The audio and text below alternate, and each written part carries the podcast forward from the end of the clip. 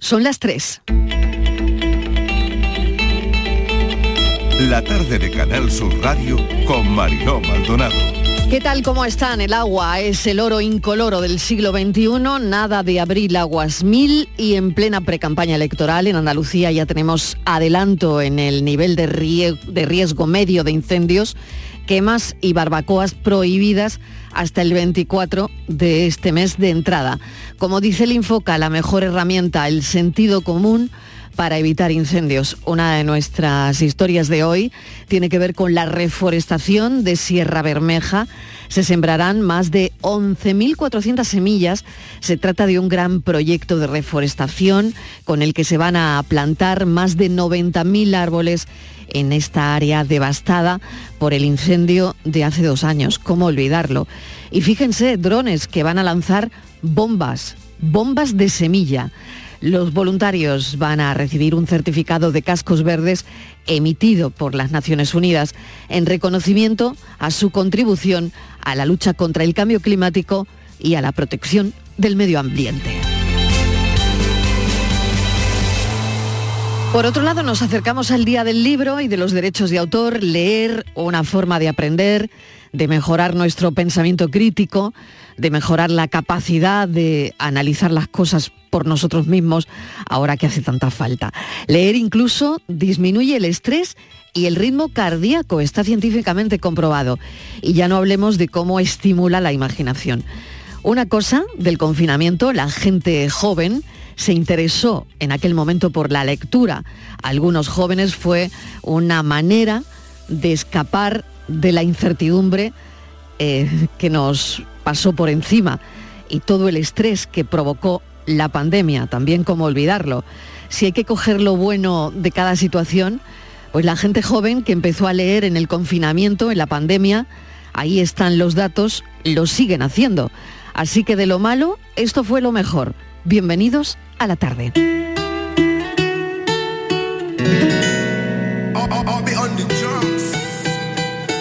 Salud, mami. La tarde de Canal Sur Radio con Mariló Maldonado. Lo que no sirve que no estorbe. Te metiste a tu gol por torpe. Te quedó grande este torque. Ya no estoy pa' que de mí te enamores, baby visa ni pasaporte. Mandé tu falso amor de vacaciones. Para la mierda y nunca vuelvas, que todo se te devuelva. No, de lo que me hiciste si no te acuerdas.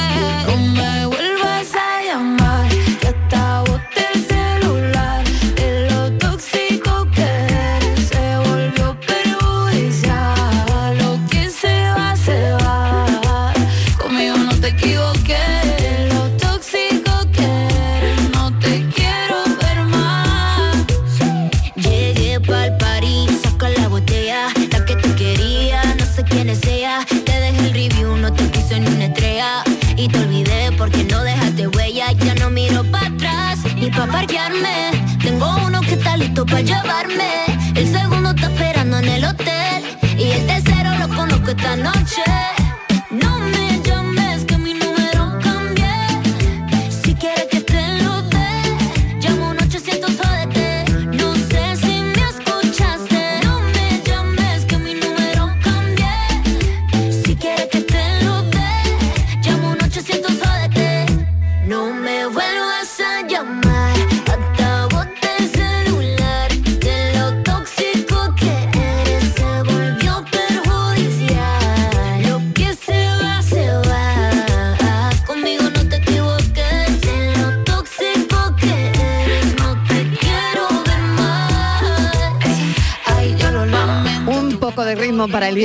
Los Latin American Music Awards, eh, premios para la música latina y los más escuchados del momento ya han visto como David Bisbal, que ha cerrado el informativo Andalucía a las dos, ha sido premio de honor de la gala, el flamenco y lo latino. Pero esta ha sido la mejor canción, Becky G, Mami.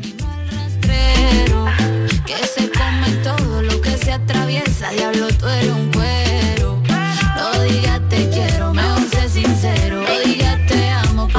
Fue en vano.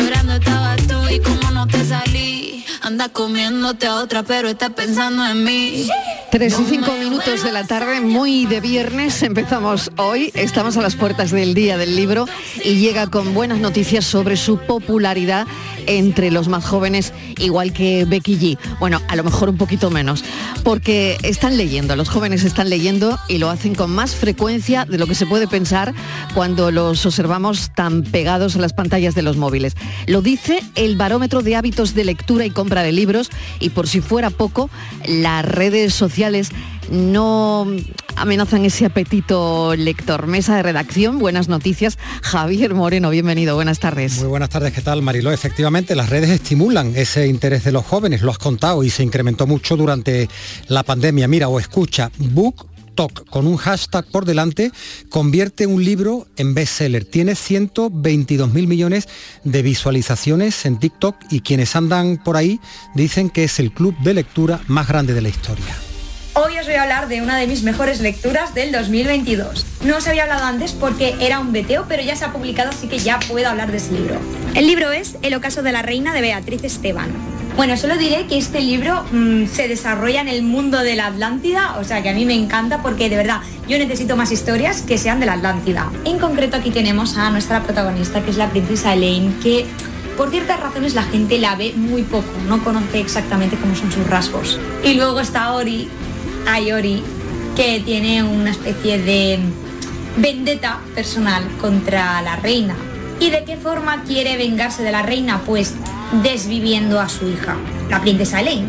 Por vicisitudes de la vida, Ori y Elaine se van a encontrar. Pero... Ella es Esperanza Luque, autora de Promesas de Acero y booktoker. Bienvenida, Esperanza. Hola, muchas gracias. Oye, aquí. enhorabuena. Ay, muchísimas gracias. Nada, con muchas ganas estaré aquí porque, bueno, eh, se lo comentaba a una compañera tuya que yo soy valenciana, pero andaluza de corazón. Oye, pues eso me parece ya cerrar el círculo. Qué bien. Totalmente, sí, sí. La mayoría de mi familia es eh, malagueña. Entonces, bueno, pues eh, ahí a tope. Valencia y Málaga, qué buena combinación. Bueno, escúchame, Esperanza, explícale a los oyentes de la tarde mmm, esto que hacéis, que realmente, eh, bueno, es a través de, de, la red social TikTok, que está estimulando el interés de la gente joven eh, de leer. Dicen, como ha comentado Javier, que es el club de lectura más grande de la historia. Bueno, eh, yo creo que al final hay varias razones por las que BookTok ha sido un fenómeno. Primero, obviamente, estamos ante un cambio generacional porque realmente esto ya se venía haciendo bastantes años, solo con otras redes sociales como YouTube, Instagram. Lo que ha pasado con TikTok es que se ha juntado un cambio generacional. Lo que comentaba tu compañero con el tema de la pandemia, que es totalmente ahí cuando comienza el fenómeno. Y luego aparte, una plataforma a la que yo achaco mucho ese éxito es Wattpad, que Wattpad, eh, para, para, la gente que nos esté escuchando que no lo sepa, es una plataforma en la que todo el mundo tiene la posibilidad de publicar sus historias de manera gratuita y la gente también puede leerlas de manera gratuita. Entonces, claro, los jóvenes ahí se han acogido y ahí hay una, una comunidad a nivel gigantesco. Bueno, Jonah Marcus, que es una de las autoras más vendidas en el panorama nacional, eh, sale justo de Wattpad. Bueno, ¿y qué escribe la gente ahí? Cuéntanos un poco, detalles, ¿qué os interesa? Pues hay un poco de todo, hay un poco de todo, también depende un poco de, de las edades eh, de la gente. Eh, sobre todo lo que más gusta es la fantasía, una fantasía oscura, o sea, quiero decir, una uh -huh. fantasía pues con un mundo, con, con, un world building, una creación de mundo bastante interesante, pero que sea también muy oscuro. El Enemies to Lovers, que es como eh, bueno, pues la protagonista enamorándose del villano, enamorándose del enemigo, que se acaban ahí creando un romance bastante intenso. Y luego, pues, eh, la romántica, desde una romántica más juvenil, como puede ser a lo mejor la romántica de Wattpad, en este caso Joana Marcus con Antes de Diciembre, pero ahora también está empezando a crecer el Dark Romance, que es un romance mucho más maduro y que no es para todos los públicos. Eh, Esperanza, ¿qué tal? Soy, soy Javier, buenas tardes. Eh, dime, Hola, una, tardes. dime una cosa, ese sonido o ese post, es que como no estoy en TikTok, no, no sé, ese post que hemos escuchado tuyo, eh, ¿qué tipo de público tiene? Mm. Yo te lo comento porque mm, los que tenemos niños en edad preadolescente, somos muy recelosos en relación a, la, a esta red social, pero a mí me da mucha esperanza escuchar lo que he escuchado y que se esté moviendo todo esto en una red social como, como TikTok. ¿Qué tipo de público, cómo interactúan, cuáles son sus edades? Pues a ver, em, yo lo que, lo que he visto en mis estadísticas es que la mayor parte de mi público, según TikTok, es de 18 a 24, pero en Petit Comité, que ahora no nos está escuchando nadie, os diré que bueno, pues que eh, entiendo que hay mucha gente que, que esos 18 en realidad serán 13, 14, porque yo sé que hay gente muy pequeña que me ve. Obviamente yo entiendo eh, tu preocupación, Javier, porque bueno, yo llevo en las redes sociales desde los 12 años y al final te puedes encontrar de todo, te puedes encontrar contenido family friendly como un contenido a lo mejor más mm, que digas, ostras, pues a mí no me gustaría que, mi hija o mi hijo hiciera esto, estuviera metido aquí.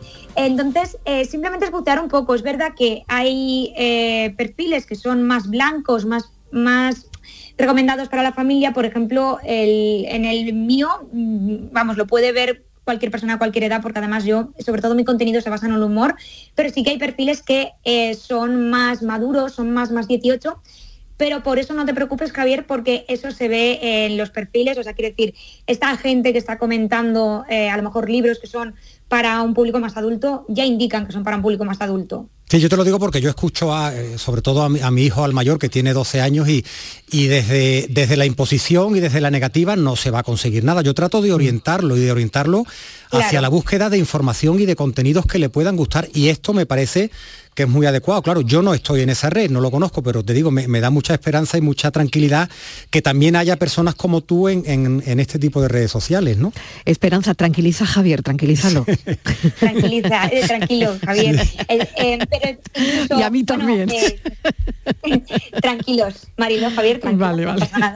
Que si no, bueno, también lo que, lo que mm. te puedo decir, Javier, es que si tu hijo me quiere escribir para recomendaciones de libros o algo, yo de hecho hay recomendaciones que me dicen a veces, eh, recomienda un libro para gente que le guste la fantasía con 13 años o con 12 años eh, romances. Entonces, claro, hay veces que hay eh, recomendaciones que hago que van orientadas ya a esa edad porque me lo están pidiendo, porque claro, hay libros que a lo mejor una persona, no, necesitas estar, a lo mejor llegar a los 18, pero a lo mejor una persona de 12 años tampoco lo va a disfrutar. Entonces, claro, es algo que hay que tener en cuenta también en las recomendaciones también. O sea, realmente a partir de qué edad le va a interesar este libro a la gente. Yo me ha parecido todo esto tan interesante porque mm, está claro que viniendo de una red social donde ellos mm, están ahí tanto y que, bueno, alguien recomiende libros. Al final, mm, Esperanza forma parte también de, esa red y de sus iguales, ¿no? Entonces, bueno, eh, se nos abre un poco a, a los padres madres eh, un rayito de esperanza con todo esto. No sé, Javier, si estás de acuerdo conmigo. No, mira, dentro de unos días tengo precisamente, Marilo, una charla en el colegio de mis hijos sobre periodismo, búsqueda de contenidos, fake news, y yo creo que la importancia que tiene que personas como Esperanza le hablen en ese lenguaje a los niños, porque mis niños leen, mis hijos leen, pero si yo se lo digo, es mucho más complicado, es más difícil que se acerquen a la lectura. Si ellos ven que en las redes sociales que consumen, en este caso todavía no está en TikTok, pero me lo voy a pensar, hay una persona como Esperanza con la que va a interactuar y que a mí me, merece toda la confianza, yo creo que para los padres ese es el tipo de contenidos que tenemos que buscar y orientar en, redes sociales. A mí, como te digo, me, ha encantado escuchar a Esperanza, ¿no? Esperanza, ¿algún consejo más? No sé, mm, imagínate que ahora la comunidad de oyentes que tienes no es precisamente la de TikTok, sino que te estás dirigiendo a un público más adulto, ¿no? Te estás dirigiendo a los padres y madres, ¿no? De, esos chavales que consumen eh, TikTok, contenido en esa red social. ¿Qué les dirías? ¿Qué nos dirías? Bueno, pues sobre todo que yo creo que plataformas ya no solo como TikTok, sino WhatsApp, han demostrado que los jóvenes sí que leen y leen bastante. Lo que pasa que, bueno, pues eh, al final esto lo que demuestra es que hay un trabajo que hay que hacer desde casa, porque muchas veces, incluso desde casa es donde hay que hacer el trabajo para que los jóvenes les interese la lectura, pero eh, yo creo que al final eh, la lectura en los jóvenes ha llegado cada vez más para quedarse y sobre todo que, que, los padres que nos vean, las madres que no tengan miedo a preguntarnos, oye, quiero un libro para mi hija que le gusta, yo qué sé, le gustan las películas de ciencia ficción, ¿qué, recomiendas? Que no tengan miedo a, informarse de qué tipo de libros pueden ser los que les gusten a sus hijos, porque obviamente entiendo que ya hay un cambio generacional y lo que les interesa a ellos no tiene por qué ser necesariamente lo que les llame a sus hijos. Esperanza Luque, muchísimas gracias por habernos acompañado hoy y... Mm, gracias a vosotros. Bueno, eh, cuando vengas por Andalucía, danos un toque. Sí, sí, a ver si voy pronto. Muchísimas gracias, Esperanza Luque, autora de Promesas de Acero, Booktoker, y ha sido un placer charlar con ella. Hasta ahora. Gracias, hasta ahora. Y como les decíamos, los índices de lectura han aumentado en España. Esto es una buena noticia. 5,7 puntos en los últimos 10 años, con una especial incidencia entre los adolescentes, como acaban de comprobar. Sí, ese porcentaje, además, Mariló, de lectores de libros experimentó un importante incremento en 2020, se consolidó en 2021, siguió creciendo en 2022 y además es muy significativo el crecimiento entre los jóvenes, ¿no? El 64,8% de los españoles leen libros en su tiempo libre, este porcentaje se incrementa un poquito, un par de puntos, si se incorporan los lectores exclusivos del cómic, los, los menores con edades entre los 10 y 14 años y entre 15 y 18 son los que registran los mayores porcentajes de lectores frecuentes del total de la población. En fin, que las noticias no pueden ser mejores ante, ante la celebración del Día del Libro, el, el 23, el próximo domingo. Desde luego, Antonio María Ávila es director ejecutivo de la Federación de Gremios de Editores de este país. Antonio María, gracias por acompañarnos. Un saludo. Gracias a ustedes por permitirnos hablar de los libros y de la lectura. Claro que sí. Bueno, que, estos son buenas noticias. Sí, son buenas noticias, eh, porque además no es que sea este año, es que desde que hacemos la encuesta, que empezó en el año 2000, eh, la categoría del lector verdadero, que es el lector frecuente, tenemos tres grandes categorías, el lector ocasional, el lector frecuente y el no lector, esa no ha dejado de aumentar. El lector frecuente, o sea, el lector de verdad, no ha dejado de aumentar año a año.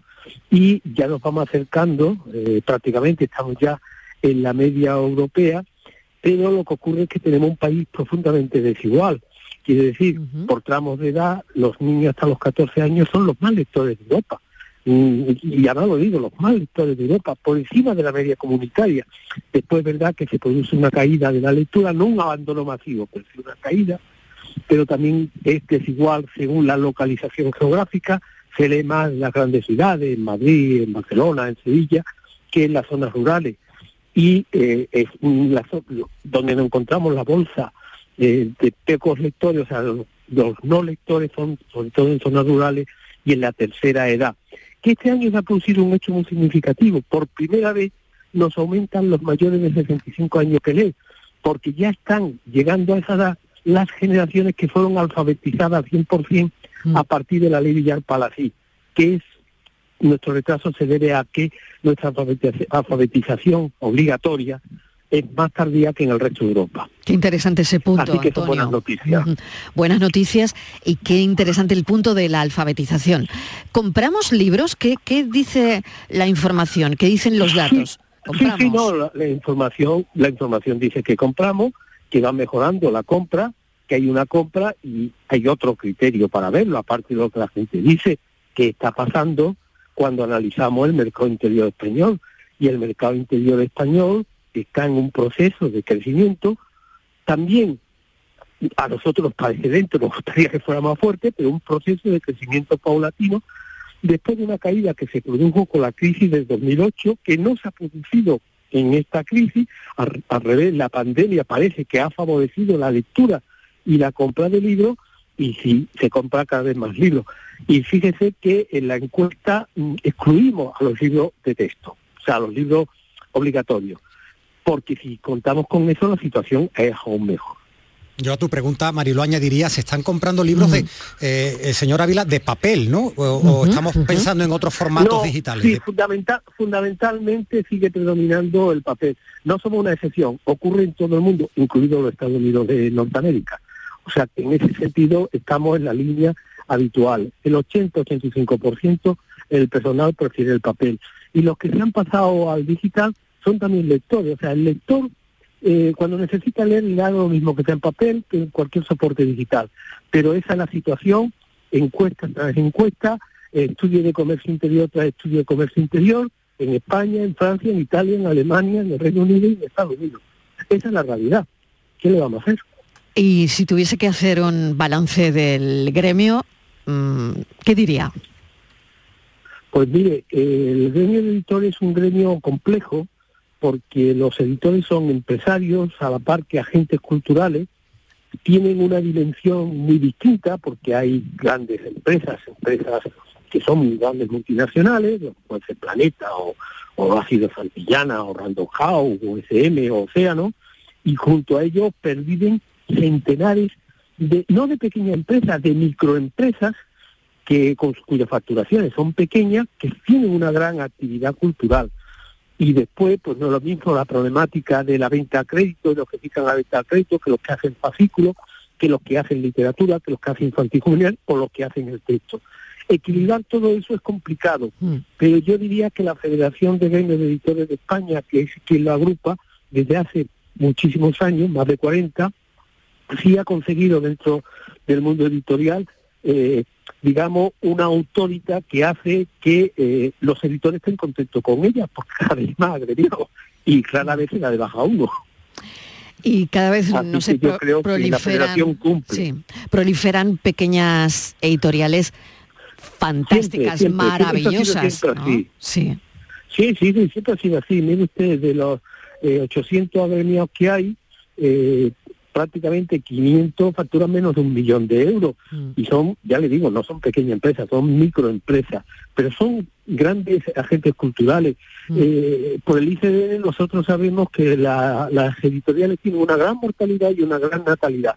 Quiere decir, todos los años nacen unas 200 y mueren otras 200.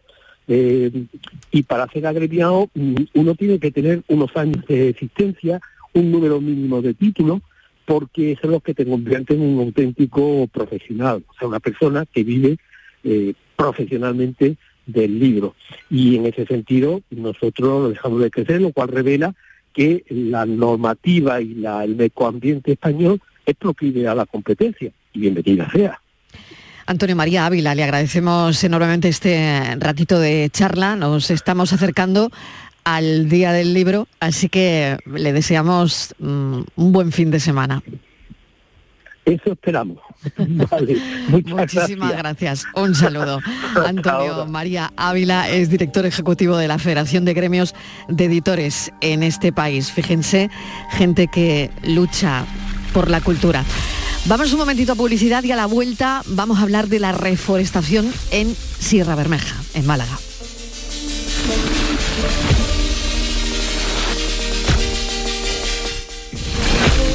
La tarde de Canal Sur Radio con Mariló Maldonado.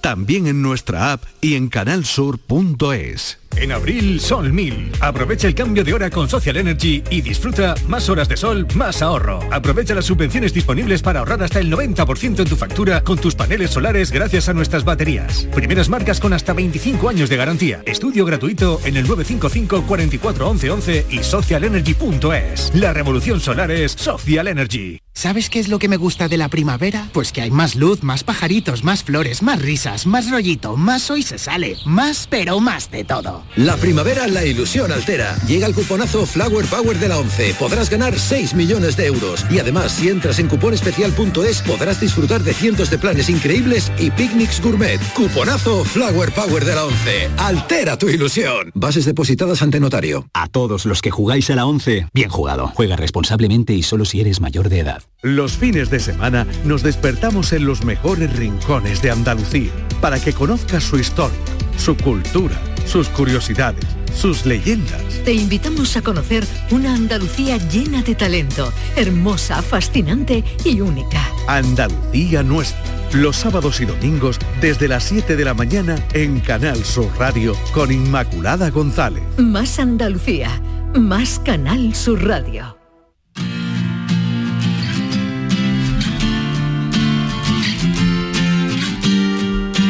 La tarde de Canal Sur Radio con Mariló Maldonado.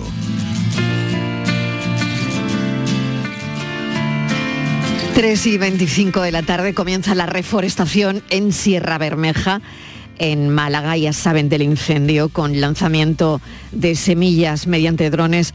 El proyecto se llama Cascos Verdes, puesto en marcha por Cifal Málaga, Unitar y Amazon. Cuenta con la colaboración también de la Junta de Andalucía, Javier. Lo hemos hablado varias veces en las últimas semanas, ¿verdad, Mariló? Tenemos que ir a estas localidades que sufrieron incendios en los últimos veranos, incendios que arrasaron buena parte de su patrimonio natural, porque no solamente tenemos que hablar del incendio en el momento que se está produciendo, pues fíjate, como estás contando, la magnífica noticia es que ya han arrancado hoy con la fase de reforestación, esos trabajos en Sierra Bermeja, realizada a través de drones en una zona que está comprendida entre esos municipios de los que tanto hablamos hace un par de veranos, ¿verdad? Entre Estepona y Casares. Son imágenes que hemos visto para la esperanza y para comenzar ya a mirar al futuro después del, del dolor que causaron las imágenes del incendio que arrasaba miles y miles de hectáreas hace dos veranos allí en, Sierra Bermeja. Tú has dado, fíjate, has dado los datos al comienzo del, del programa, más de 11.000 semillas, 90.000 árboles, así que, bueno, hoy nos teníamos que ocupar de esto sin ninguna duda.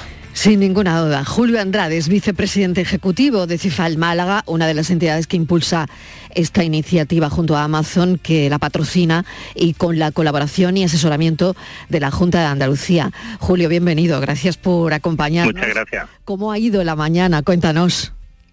Bueno, la verdad es que muy bien. Desde las 9 de la mañana fueron llegando los niños de los colegios. Eh, han estado aprendiendo cómo se realizan talleres para fabricar ellos mismos esa bola de semilla, bomba de semilla, como le llaman los especialistas, que son trozos de arcilla con semillas que dentro están pilorizadas, que digamos que llevan cayena como un elemento picante para evitar que puedan ser consumidas por los pájaros o otro tipo de animales.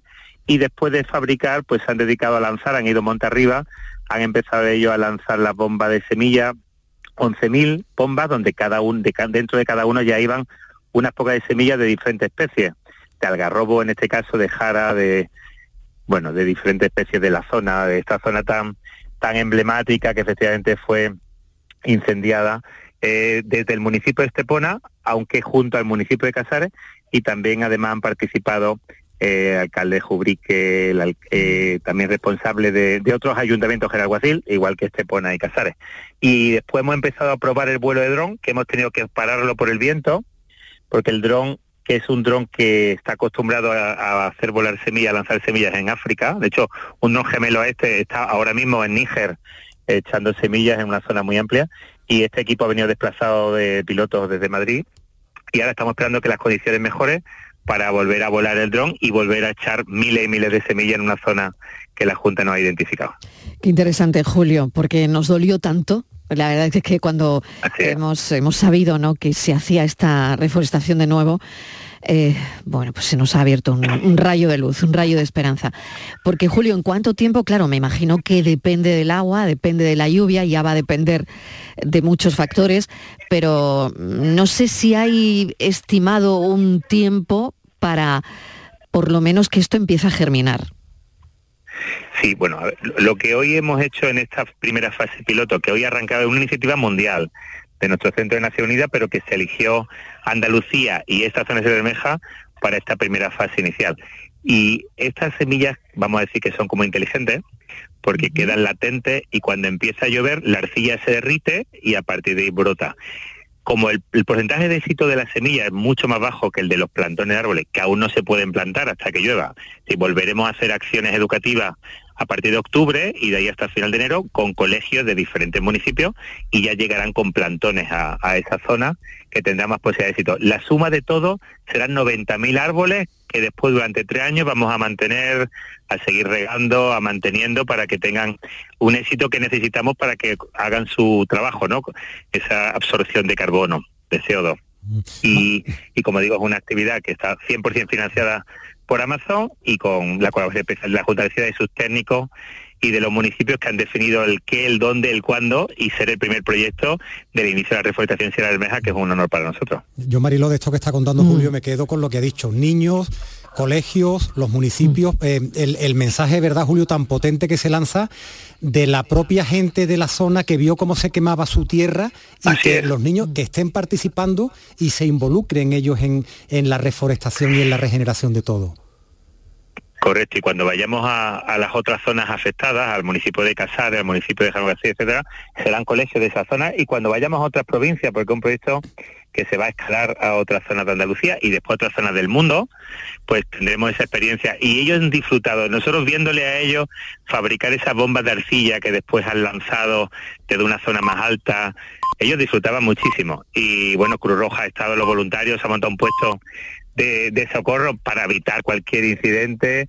Diputación ha regalado las bombas de semilla. Bueno, un montón de instituciones colaborando y para nosotros como Centro Internacional de Formación de Unida, la parte de formación y concienciación es fundamental, porque a ellos les va a quedar el recuerdo de lo importante que es reforestar, de lo importante que es salvaguardar el planeta eh, y ser una persona concienciada de no ensuciar el campo, etcétera, ¿no? Cuando y vean esos brotes, muy ¿no? jóvenes. Y digan, esos brotes, eso lo hice yo, Cuando ¿no? vean los brotes. Claro. Eso lo- ahí Que participo dentro de unos yo. meses, a partir de que llueva, estas semillas, a partir de que llueva en torno a octubre, ya empezaremos a ver los brotes y después seguiremos plantando, lógicamente, esta y otras zonas hasta conseguir esos 90 árboles. Serán 9.000 niños formados en conciencia ambiental, 2.500 voluntarios formados y cientos de trabajadores de Amazon de toda España que van a ser formados también en conciencia ambiental. Y tendrán su certificado, que esto es verdad que a los niños, y lo digo como madre, les hace mucha ilusión, ¿no? Sí. Tener el diploma, el certificado, este tipo de es un historias. diploma de Naciones Unidas. Exactamente. un diploma de exactamente, Naciones no es Unidas, porque cualquier además cosa, tienen no es cualquier cosa. que no es cualquier cosa. Tienen un aula virtual ya disponible en los colegios que la Junta de Andalucía ha estado difundiendo a través de educación y en esa aula tienen unos cursos de ocho horas. Esos cursos le van a dar todo ese conocimiento de sobre cambio climático, conciencia ambiental, etcétera, y al finalizar ese curso tienen unas preguntas tipo test y se podrán descargar un diploma que les acredita en este caso con esos conocimientos en sostenibilidad. Y después tienen otros cursos avanzados que forman parte de la plataforma de Naciones Unidas, de las diferentes agencias medioambientales de Naciones Unidas, a la que es como algo más avanzado para aquellos que quieren seguir profundizando. Y de esos tienen otro montón de cursos sobre cambio climático, CO2, bueno, muchísimas cosas. Pues cada día eh, en este programa intentamos buscar pues esa otra actualidad, lo hablaba con Javier esta mañana, esa actualidad que, que importa y mucho y son precisamente noticias como esta, porque aquí estamos concienciando a los chavales, son ellos los que están repoblando lo que se incendió, por lo tanto, mm, claro, crece esa mayor concienciación desde la infancia de la importancia de lo que tenemos, de la importancia de la tierra, del campo, de nuestros bosques, de nuestras sierras. Así que Solo un planeta, ¿no? No queda otro que cuidarlo. Solo un planeta. Julio Andrade, muchísimas gracias. Muchas gracias a vosotros por difundirlo. Un saludo, vicepresidente ejecutivo de CIFAL Málaga. Gracias, un saludo. Vamos a hablar de la sequía también con Enrique Salvo, profesor en el Departamento de Botánica y Fisiología Vegetal de la Universidad de Málaga. Su investigación se centra en la incidencia de la crisis climática sobre la flora, la vegetación, la ordenación territorial. Profesor Salvo, bienvenido. Bien hallado, encantado de estar con vosotros y además aquí en medio en este momento entre lo que es precisamente Sierra Bermeja, Sierra de las Nieves y Serranía de Ronda, es decir, que contemplando a la vez que oía, pues bueno, lo que es también el futuro. ¿Cómo está el futuro? ¿Cómo está eh, la sierra? Pues mira, eh, la verdad es que me está sorprendiendo porque mm, eh, como están entrando algunos frentes desde, desde el Atlántico, eh, pues en lo que son las cimas de estas montañas, ahora mismo estoy viendo un pinzapar extraordinario en, de la Sierra de la Nieve, el- el- la verdad es que me he encontrado con que hay más humedad de la que yo creía. Y concretamente, pues el río eh, Genad y Guadiaro mm, van con, con bastante más agua de la que yo pensaba que iba a encontrar, ¿no? En la zona de la Cueva del Gato, por ejemplo, en donde hemos estado esta mañana, eh, la verdad es que la vegetación está bastante bien, lo cual pues da un, un poco de esperanza precisamente para que prosperen esas bombas y aprovecho para felicitar a Julio y al CIFAL eh, para, para que esas bombas de semillas, con esos cócteles de semillas en su interior puedan germinar, ¿no? Porque lo bueno es que le llueva cuanto antes mejor, ¿no? Y no esperar hasta octubre, como ha dicho Julio, que me parece de- demasiado tardío ya y, yo creo que, que eso es lo mejor. Eh, por lo menos en esta parte de la provincia de Málaga y la, zona del estrecho de Gibraltar parece que está más eh, menos afectada por esa sequía, eh, desde luego el interior de Andalucía y la parte más oriental, eh, en especial de la zona litoral mediterránea, eh, pues bueno, se nota y precisamente por eso hemos venido hoy hasta aquí. Profesor Salvo, ¿cuáles son las especies que más pueden acuciar ahora mismo la falta de agua de las que tiene usted alrededor eh, en el sitio donde nos hemos querido situar y que ha dicho que por lo menos, bueno, mm, le ha sorprendido la humedad, ¿no? Que hay más de la que, de la que creía, ¿no? Pero mm, las que pueden acusar más lo que nos está pasando. Son justamente las plantas anuales, plantas que las semillas germinan, eh, van a coger, van a producir su porte vegetativo, sus flores, sus frutos y sus semillas, van a caer y hasta el año que viene no van a volver a rebrotar. Ahí hemos echado en falta muchísimo. Sin embargo, pues otra, eh, bueno, acabamos de, pisar por un encinar que me he echado a temblar cuando nos han dicho que están en, riesgo de que sea talado porque son encinas de más de dos siglos, por lo que hemos podido comprobar, y sería una pena que se perdiera. Y eh, además por una obra de infraestructura que no tiene mucho sentido ni mucha lógica, ¿no? Pero, por ejemplo, los encinares, los, los quejigares, están en estos momentos además pletóricos de, fuerza de exploración, ¿no? Con lo cual, pues bueno, digo eh, que ahí hay una tipo de esperanza de que en este tipo de ecosistemas no van a padecer y sobre todo de cara a algo que era lo que inicialmente, con lo que inicialmente eh, hablaba ahí, que era precisamente los incendios forestales. Hmm que es lo que más nos preocupa en estos momentos, porque además incendios forestales de las características, y me acuerdo que lo estuvimos comentando en mm. aquella ocasión los dos, en, el caso de, Sierra Bermeja, que fue de sexta generación, Exacto. pues generan todavía más daño. O sea que eh, esto habrá que tener mucha precaución para, esta, para este año porque puede ser terrible. ¿Qué soluciones, Enrique, hay para, el futuro? Estábamos escuchando a, Julio esas bombas, eh, esas semillas encerradas en, arcilla. La innovación está siendo fundamental, ¿verdad?, para la reforestación y, con lo que tenemos encima, eh, usted estaba dando un mensaje de, esperanza con, la humedad, pero ¿qué, soluciones hay para que, para que el campo siga estando ahí? Pues lo primero, eh, vamos, vaya, me ha emocionado la, entrevista que le había hecho al representante de IFAL, porque efectivamente yo creo que, y lo decías tú muy claramente, eh, el hecho de que sean niños los que han participado, que se vayan lleven, como decía eh, eh, al final un certificado a su, a su casa, de, además de la ONU, nada más y nada menos, mm, esa concienciación ambiental es fundamental. Es decir, tanto para evitarlo como luego para saber cómo, cómo actuar.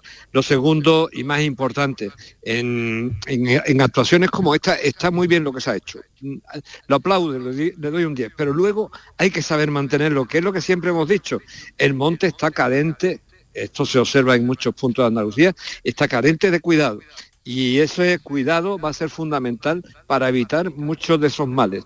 Y, y además acompañar este tipo de actuaciones, no solamente de la repoblación, la repoblación es buena, pero si no hay una restauración ecológica que es de lo que nos gusta hablar, es decir, no solamente se trata de que vayan apareciendo especies, sino que se combinen de manera natural, de tal manera que vuelvan a reponer lo que son los hábitats que ahí existieron, los ecosistemas que ahí existieron. ¿Por qué? Porque en el mundo mediterráneo ese va a ser el, precisamente el nivel del éxito que se va a encontrar, ¿no? Es decir, que yo creo que eso es lo, lo fundamental hasta ahora. Y luego, lo más importante también, Andalucía siempre ha presumido de que tiene uno de los, eh, de los equipos más importantes en detección, prevención de incendios. Hay que seguir alimentándolo. En estos momentos la tecnología va a una velocidad tan grande que somos capaces ya, ¿eh? con, gracias a los satélites y la información que nos están mandando, de detectar dónde están esos puntos calientes que pueden haber incendios, detectar donde hay mucha biomasa vegetal acumulada que puede ser pasto de las llamas y por tanto donde actuar haciendo eh, cortafuego y donde tenemos que concentrar aquellos eh, retenes y, con qué intensidad. En fin, yo creo que hay mm, dentro de las nuevas tecnologías también una capacidad de información muy grande. Y, bueno, pues por fortuna tenemos una naturaleza tan rica que no la podemos poner en riesgo. Profesor Salvo, muchísimas gracias por hablarnos directamente desde la sierra. Hemos comprobado in situ cómo está y le agradecemos esta conexión en directo. Un abrazo. Un abrazo muy fuerte y gracias a vosotros. Es importantísima la información que estáis dando. Un abrazo a todos. Un abrazo. Javier Moreno, buen fin de semana. Me voy muy emocionado, Mariló, te reconozco de escuchar. Eh, casi siempre se va uno muy satisfecho a casa después del trabajo, pero escuchar a gente como Julio, como Enrique, y al principio también, hablando de libros, ¿no? De, Antonio María, de Esperanza, ¿no? De, de lo que hace gente que merece la pena, merece la pena escuchar y te digo, hoy me voy muy, muy, muy contento de fin de semana.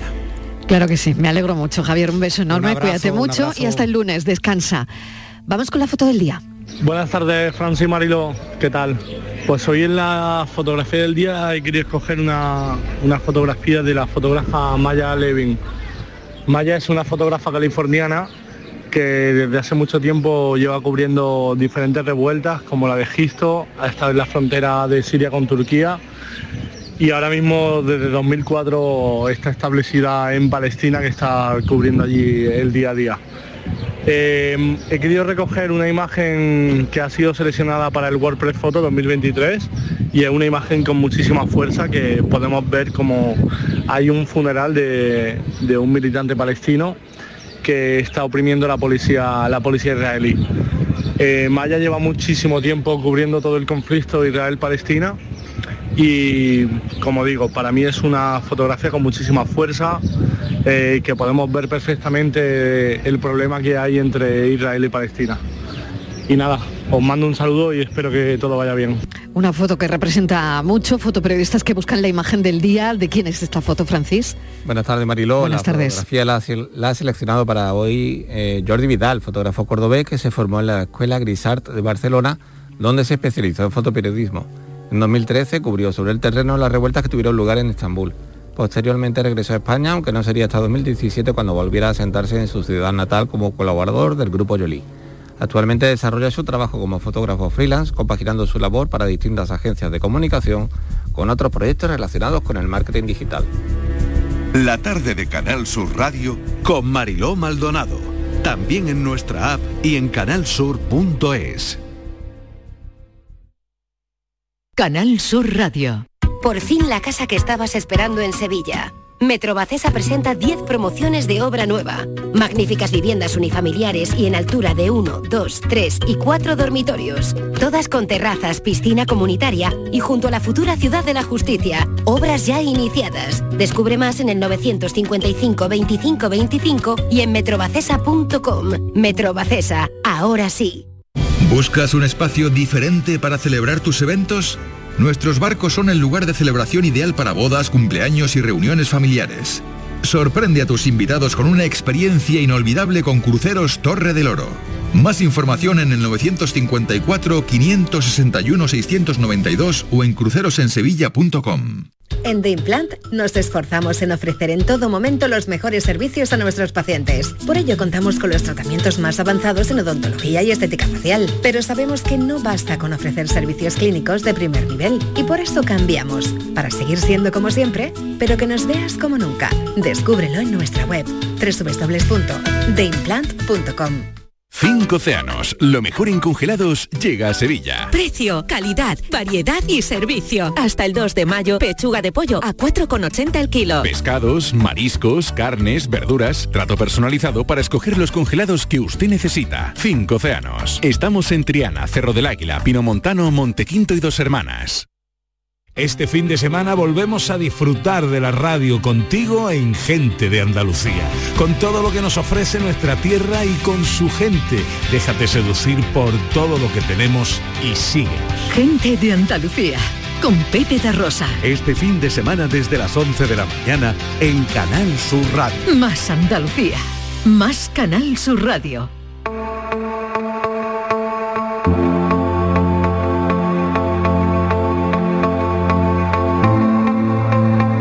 Tarde de Canal Sur Radio con Mariló Maldonado. Llegan los millennials a esta hora, la gente más joven que tenemos en la radio, eh, se acercan hasta aquí, hasta el estudio, bueno, otros están en Sevilla, otros en Cádiz, en fin, repartidos estamos. Ana Barranco, ¿qué tal? Bienvenida. Hola, Mariló, ¿qué tal? ¿Cómo se te ha dado la semana? Ha sido, eh, bueno, lo estábamos comentando aquí un poquito, ha sido muy intensa, yo estoy ya, que se me caen un poco los, los párpados, los tengo un poquito bajitos ahora mismo. Pero ya es viernes, Pero bueno, ya es pero ya viene el sábado y ya se me cambia el cuerpo. Claro que sí. Pepe Lacabe, ¿qué tal? Bienvenido. Buenas, ¿qué tal Mariló? Muy bien, oye, para ti ha sido una semana larga también. Sí, sí, la esta Semana Santa ha sido dura, pero bueno, ya Sí, nada, ¿no? estamos en la feria. Bueno, es que la feria mía, es que está, está ahí ya. Candela Mateos, bienvenida. Hola Candela, ¿me oyes? Bueno, Candela no, no me oye de momento. Pero bueno, ¿hay cuerpo, ¿hay cuerpo de feria, Pepe? ¿Qué tal? Sí, sí, aparte nosotros, tanto Candela como yo estamos estudiando en Madrid y Sí. ya te digo, vamos en autobús, y Oh. nos volvemos al día siguiente, una locura. Pero bueno, Una hay que vivir locura. las experiencias. Pero hay que vivir las experiencias y a la feria hay que ir, aunque sea para un día y en autobús, pero hay que ir. Voy a ver si recupero a Candela. Candela. ¿Qué pasa, Mariló? Que ha habido ahí un fallo técnico. Nada, no pasa nada, ya estás conmigo. Bueno, cuéntame, Candela, el lío del Montepío vaya a montar, ¿no? Para bajar la feria. Pepillos. Hombre, es que por la feria se hacen locuras. Merece la pena, yo creo, a lo mejor. Aunque bueno, yo la de Sevilla no he estado, si me invitáis. Anda, mira, me, me acoplo. Anda, qué bien, mira, Ana que se apunta. Oye, que ha explotado el cohete de Elon Musk. Y bueno, y, el dinero que ha perdido este hombre. El dinero que ha perdido le, le ha hecho bajar al segundo puesto. Ya no es el hombre más rico del mundo. No. ¿Tendrá una pena? Bueno, no, sé, no sé yo. Ahora el más rico es el del meme de Luis V, lo habéis visto, ¿no? Eh, Sí, el de el Vuitton. Bueno, estáis con los memes que os salí, porque de Elon Musk he visto memes de todo tipo. Bueno, pero Hay es que, ver las eh, la imaginación Yo- al poder. Las decisiones de este hombre no- yo creo que suscitan incluso memes. que se trata de una como de propaganda, o sea, que Ah, lo no me digas. como publicidad incluso. Que ha hecho explotar el cohete para que hablen de él. Sí, básicamente. No, Pu- no sería puede ser es- tampoco, puede ¿eh? pasar es, puede pasar algo así. Pues 12 mil millones de dólares le ha costado, no sé yo la broma. La broma. La broma Madre que está mía. carita, sí, sí, es que le leí una noticia y, y he flipado. 12 mil millones de dólares, que yo no sé cuánto dinero es eso, Mariló. Sí, mira, es, te voy a decir, es el presupuesto que tiene este país en defensa. ¿Qué te parece? Pues brutal. El Porque además me presupuesto- parece que la partida no es baja tampoco, o sea, que Claro. suele ser una de las partidas más altas, ¿no? Creo. Siempre que se el dedica del presupuesto, que presupuesto tiene general España del Estado. en defensa es lo que ha costado el cohete y el cohete que, que ha durado cuatro minutos. Cuatro o sea, minutos. Cuatro minutos, Y ¿no? encima dicen que ha salido bien la, prue- la prueba. Dicen que ha Sí. salido encima bien. O sea, que, que Sí. yo no lo comprendo mucho, pero bueno. Bueno, ¿cómo lo veis vosotros, Pepe? A ver, bueno, tú ya me estabas diciendo Hombre, que esto igual ha podido ser marketing, ¿no? Publicidad no creo que sea después de la millonada Bueno. que se ha gastado. Sí. Y hombre, Hombre, un poquillo de irritación se habrá pillado, ¿no? Hoy en día creo que perder esa cantidad de dinero Sí. Pues No, pues la verdad que, vamos, es un, sinceramente, es un pastón. Pero es que, claro, además yo he buscado también un poco la fortuna, ¿no? Que se supone que dicen que tiene, entonces para ver el dinero que ha perdido, ¿no? De todo el dinero que tenía. Y creo que de fortuna, si no me equivoco, son 164 mil millones de dólares. Y de ahí quitamos 12 mil. Bueno, un piquillo, ¿eh? Vale, hay una cosa muy interesante en todo que esto, no. ¿no? Que quería comentar con vosotros, que es, eh, bueno, ya no es Elon Musk el hombre más rico del mundo, Mm. sino que como estáis diciendo que también tenéis otro meme para el de Louis Vuitton, ¿no? el de Louis V, El de ¿no? Louis V, sí, sí, vale. Eh, es ahora el de Louis Vuitton, el Mm. dueño de ese conglomerado de empresas, el que ha subido al puesto número uno de los más ricos. Mm. Quiere decir que eh, hoy en bolsa las tecnológicas se han desplomado, Mm. por un lado, pero fijaos, el consumo ha subido. De bolsos de lujo. Por ejemplo, Por ejemplo, de manera que bajan tecnológicas, sube el consumo de lujo. En fin, no lo sé, ¿cómo, cómo veis esto? Ah, Es, un- es No una, sé. un- vamos, un análisis mm, Sí, bueno. de barrio, pero bueno, Sí, a ver. pero yo creo que un poco fruto de esa polarización, ¿no? en cierto modo de decir, eh, polarización en sentido de que mm, dicen muchos expertos, se habla, aunque esto es una cosa muy general, pero que se está grabando esa diferencia de clases, ¿no? Entonces quizás un poco el hecho de que aumenten el, en bolsa la importancia, bueno, y en general aumente la importancia de las marcas de lujo, quizás responda a eso, ¿no? A que estamos invirtiendo más en, no sé, en ese tipo de cosas, quizás, supongo. O sea, las tecnológicas han También es que bajado con esto del cohete. Claro, que, claro, Tesla la ha hecho pupa a Elon Musk, le ha hecho Claro. bastante pupa y ya más pupa todavía el cohete. ¿Cómo lo ve Candela Mateos? A ver, Candela, que te hemos recuperado ya, ¿cómo lo ves tú? Sí, ya estoy, aquí. Pues una movida bastante grande, la verdad, pero yo, yo que personalmente de este tipo de temas y de, bueno, a ver, obviamente tiene su, su tema de preocupación, pero yo soy más de meterme en Twitter y ver memes, es lo que habéis dicho antes. O sea, no hay situación. ¿Y cuál es el que más te no ha gustado a ti? ¿Qué, qué meme te ha gustado más de, de todo lo que ha pasado, del cohete, de la explosión? Pues no sé decirte ahora mismo la verdad que he visto. Pero es lo que te digo, al final los jóvenes, o al menos en mi entorno, tendemos a, a sobrellevar también muchas situaciones en ese sentido, buscando pues memes y buscando, sí. Sí, buscando la otra parte, ¿no? El otro lado, ¿no? Yo creo que Sí, Pepe. vivido ya tantas cosas, desde la explosión de un volcán hasta la pandemia, que ya todo lo hacemos humor. Claro. Hombre, después de haber Claro, hecho humor de eso, hay que somos ya unos expertos. Hay que buscar ese lado, ¿no? Hay que buscar ese lado. Desde Eh, por lo menos mm, vosotros, ¿no? Mm, Que yo creo que no está mal. Bueno, libros que estáis leyendo. Libros. A ver. Bueno. libritos que ahora os tengan enganchados, si Mm. tenéis suficiente Pues- tiempo para leer, para... A ver, Pepe. Yo sí es verdad que con la universidad, el deporte y eso, me cuesta mucho compaginarlo, pero hace poco me terminé El infinito en un junco de Irene Mm, Vallejo, no sé si lo Qué buen libro. Sí. Y ahora maravilla. estoy leyendo El mentiroso de Miquel Santiago, que me está enganchando un montón. A Ay, pues ese no lo conocía. Eh, ¿de, lo de qué va? ¿De qué va? ¿De qué va Miguel Santiago? A ver. Pues no voy a hacer mucho spoiler, No, pero no. eh, básicamente trata sobre un hombre que despierta en una fábrica al lado de un cadáver con una piedra sangrienta en la mano y tiene amnesia de las 48 horas antes de haberse levantado. Y ya lo dejo ahí para que la gente se lo lea. Oye, qué interesante. Me imagino que estarás muy enganchado, ¿no, Pepe? Sí, sí, efectivamente. Hecho Cada un vez que poquito tengo de un ratillo hype. libre lo aprovecho. cada ratillo libre aprovecha Claro. para ver qué, qué- qué pasa con el muerto, ¿no? Bueno, eh, con el crimen, ¿no? Al final que, que tiene que ser un Hombre, crimen, claro. digo yo, pues a lo mejor luego no es, en fin, no lo sé. A lo mejor un montaje. todo, Exactamente. Habría que descubrirlo. Ana, ¿tú qué estás leyendo? A ver. Bueno, pues yo nunca había leído a Javier Marías y el Mm. año pasado falleció, entonces bueno, me pareció, ya que no lo había leído antes de que, de que, Que por desgracia momento. falleciese, pues que bueno, que, que era el momento. Y me estoy leyendo un libro que de él que se llama Los enamoramientos. Y que bueno, aquí cuento también un poquito como ha hecho Pepe, un poco para hacer un poquito de intriga, de que va, básicamente va de una chica que trabaja en una editorial y todas las mañanas va a desayunar a la misma cafetería. Y entonces allí es como que ve a un matrimonio y es como que siente mucha admiración por el amor que se tienen, por así decirlo. Entonces como si fuese su fan, por así decirlo. Y entonces, pues llega un momento dado, empieza a no ver a ese matrimonio en la cafetería y empieza a indagar, ve qué ha pasado. Luego ve a la mujer solamente, entonces tiene que mm, descubrirse qué ha pasado con el marido. Qué bueno, ¿no? Así que a mí me Ay, tiene muy enganchada también. Sí, ¿no? El enamoramiento de Javier Marías. Venga, Candela, em, ¿algún libro que estés leyendo o que te gustaría recomendar? No sé, lo que tú quieras. Pues yo, fíjate que no voy a ir tanto con novela así narrativa, crimen, misterio, como están ellos, entonces, ellos diciendo Pepe y Ana, pero sí que hace, me lo terminé hace poco de hecho, y es muy bonito, es un libro de Rosa Montero, yo creo que igual hasta lo conocéis porque creo que es famoso, es más, eh, La ridícula idea de no volver a verte, se llama, y va sobre, bueno, el duelo que pasó Rosa Montero cuando perdió a su marido, pues lo, como que va haciendo símil con la vida de Marie Curie, entonces como que es una biografía Oh. de Marie Curie, pero a la vez pues va va haciendo eso, pues similitudes, va viendo, porque Marie Curie también perdió a su esposo, aunque obviamente lo que cuenta sobre todo de Marie Curie es toda su carrera científica y todo lo, lo que ha significado ese personaje. Muy bien, bueno, recomendaciones literarias que ya hemos hecho con la gente joven y ahora como sé que os gustan muchísimo los memes, el cachondeíto y es viernes, mirad lo que hemos encontrado. A ver qué os parece. Imagínense un nuevo mundo. Vamos a ver qué os parece. Esto, esto que suena. No, voy a solucionarlo en la reunión de Londres. Sí, de acuerdo. Oye, te tengo que dejar, que tengo una cita y aún no he reservado ni restaurante, ¿de acuerdo?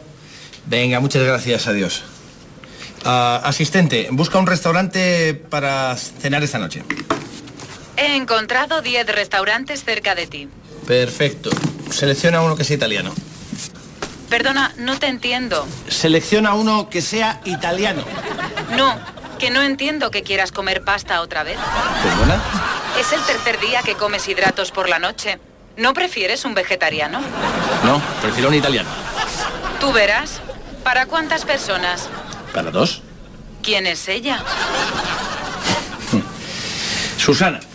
Esa chica no me gusta para ti. Bueno, pues a mí sí me gusta para mí. Y no eres el único. ¿Perdona? Reservaré a las 9. No, no, no, no. ¿Qué has querido decir con eso? ¿Mejor a las 10? No, no, quiero decir que ¿qué has querido decir con eso de las 10 de la hora? No, con lo que has dicho de Susana de que no soy el único. Me gusta más Marta. Pero vamos a ver. ¿Qué sabes tú de Marta? ¿Qué viene Marta ahora? Me gusta más que Susana. ¿Me estás volviendo loco? Eso se lo dejo a Susana. Oye, mira, no voy a discutir contigo. No eres más que un software, ¿eh? Estás hecho ahí para estar en una máquina. No, no, no, ni existes. Hombre, ¿qué hago yo razonando con una máquina? Confirmado entonces, mesa para dos en un restaurante de gordos con la promiscua de la oficina a las nueve y media. ¿Alguna cosa más? Oye, que se supone que tienes que facilitarme la vida. Eso hago. Susana es el tipo de mujer que te marea unos años, luego se casa con uno mejor situado que tú, te deprimes, empiezas una terapia carísima que se te junta con la hipoteca, la letra del coche y la pensión a tu exmujer. Las deudas finalmente te arruinan e intentas superar tu derrota con el alcohol entrando en una espiral irreversible de adicciones que tarde o temprano te matarán.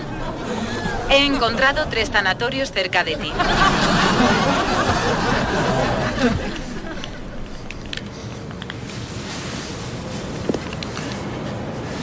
Martuki, hola. Sé que es un poquito tarde, pero ¿te apuntas a cenar en un vegetariano? Termina llamando a Marta. Bueno, a ver, ¿qué os parece esto? Que sé que os gusta el cachondeíto y este tipo. Inteligencia artificial. Eh, bueno, esta es la que aconseja. bueno, esto es una hipérbole Madre enorme, enorme, pero que está corriendo como la pólvora por los Buenísimo. WhatsApp, por los WhatsApp de todo el mundo. Es muy a bueno. ver, ¿qué, qué pensáis? A ver, yo espero que no se llegue a este punto con la Alexa, pero vaya, ya O con la Siri. O con la Siri, ya mismo estamos diciéndole este tipo de conversaciones, vamos. Y ella que no, que no. Que no, que con esa no, que, que no me gusta para ti. con ese no, Me ha encantado, me ha encantado no. eso. Me ha encantado eso, me ha hecho muchísimas gracias. Pepe, ¿a ti qué te parece? Yo creo que es gracioso hasta un punto, pero te pone a reflexionar y realmente que una máquina te conteste con conciencia y que tú cambies tus decisiones por lo que ella dice, acaba miedo, dando ¿eh? un poquillo de miedo, la verdad. A ver qué le parece a. Candela. No sé, yo miedo, mm, lo que es miedo no me da. A ver, obviamente tiene su tiene su misterio, pero a mí me causa como ilusión, como no sé, como que abre tanto. Incluso te diría que a lo mejor un Siri y una Alexa ahora mismo no son capaces de hacer tal cosa, pero pero con lo que tenemos ahora nuevo de ChatGPT es que nosotras estuvimos el otro día probando con mis amigas eh, consejos, pero ya no consejos de de, oye, por favor, ¿me puedes decir cómo es este programa que no lo entiendo? No, consejos de, oye, me han roto el corazón, por favor, ayúdame con esto, con tal. Y te da unos consejos que ni tu madre. O sea, O sea, que el chat GPT te da unos consejos que ni tu Bueno, mejor amiga. bueno, bueno. Que ni tu mejor amiga. Vamos, vamos, Sí, sí, vamos. sí. Eh, Candela, y una cosa, eh, he visto, me pasaban el otro día a mis compañeros una encuesta que decía que sobre la toma de decisiones, que a la gente le gustaría que la inteligencia artificial en algunos momentos pensara por nosotros. Que, que, no Pues- sé, Ana está diciendo que no, que ni hablar. No, no, no. Que no, ¿no? O No, sea, que ya yo estamos- creo que en la toma de decisiones. Ya estamos muy esto que decía sugestionados. Candela. Ya estamos muy Oye, me, han- me han roto el sugestionados. corazón, ¿ahora qué hago? Claro, o sea, yo creo que ya estamos suficientemente sugestionados por todos los miles de consejos y por esa persona que en vez de darte un consejo te dice a lo mejor, pues deberías hacer esto. Pero yo te lo digo si tú ya, tú ya ves lo que hace. Claro, amiga, pero ya con qué cuerpo me quedo ya. Yo creo que ya después de todo eso deberíamos confiar un poquito en nuestro criterio, que muchas veces creo que se nos olvida y anteponemos las inseguridades un poco. A ver, Pepe, en tu caso, ¿cómo lo ves? Yo opino igual que al final preguntarle al GPT es lo fácil, pero a veces pensar un poquillo no viene mal. Y reflexionar contigo mismo, darle vuelta a las cosas. Es un poco pesado, pero al final yo creo que es lo que te ayuda, que el chat GPT es la respuesta fácil. Para elegir un restaurante a lo mejor sí, pero para decir, para decidir si vuelves con tu ex o no, yo creo que no. Para un Sinceramente. restaurante sí, sí. Para un restaurante sí, pero para decidir sobre la vida sentimental no tanto. Quizá no tanto, Candela, no ¿y sé. tú cómo lo ves? A ver, que tú eres la que ha encendido la mecha. Sí, yo entendía la mecha. A ver, yo creo que incluso decisiones a lo mejor en empresas o de puestos de trabajo, decisiones que no son tan relevantes, yo creo que pueden facilitar muchísimo los procesos en ese sentido. Pero es verdad que Ujú. rozando ya lo sentimental, lo emocional, a ver, es que en verdad la solución que nos están dando la inteligencia artificial no es otra que la que daría una persona, porque está diseñada en ese molde. Entonces, Ya. no sé. bueno, no sé si ya sí le haría caso. Candela sí le haría caso. Claramente, pero Bueno, me queda un minuto y se lo vamos a dedicar a Bisbal, que no sé si, si os gusta o no, pero es de Almería. Latin American Music Awards le ha otorgado el premio de honor de la gala al almeriense David Bisbal, que lleva Almería y Andalucía por bandera. ¿Os gusta, no? Sí, bueno, ¿Sí? yo es que estoy, es que estoy pensando en el meme, Marilo, lo siento. En el meme, ¿no? A ver, ¿en qué meme? ¿Cómo Yo están igual, los yo máquinas? ¿Cómo están los máquinas? Lo primero, ¿cómo están los Lo máquinas? primero, eso es lo primero. Es- ¿Y, y cómo se van a ir los máquinas En la oficina es constante, en mi oficina, Marilo. Es una cosa que es que, me- es que no, no puedo- la tengo en la cabeza constantemente. Claro que sí. Máquinas. Buen fin de semana, que soy Buen tres máquinas. semana, que soy Mariló. tres máquinas. Igualmente, Mariló, que vaya todo bien. Ana Barranco, muchas gracias. Un beso grande. Pepe Lacabe, gracias. Candela Mateos, gracias. Un máquina, David Bisbal. Siempre que hablamos terminamos en lo mismo.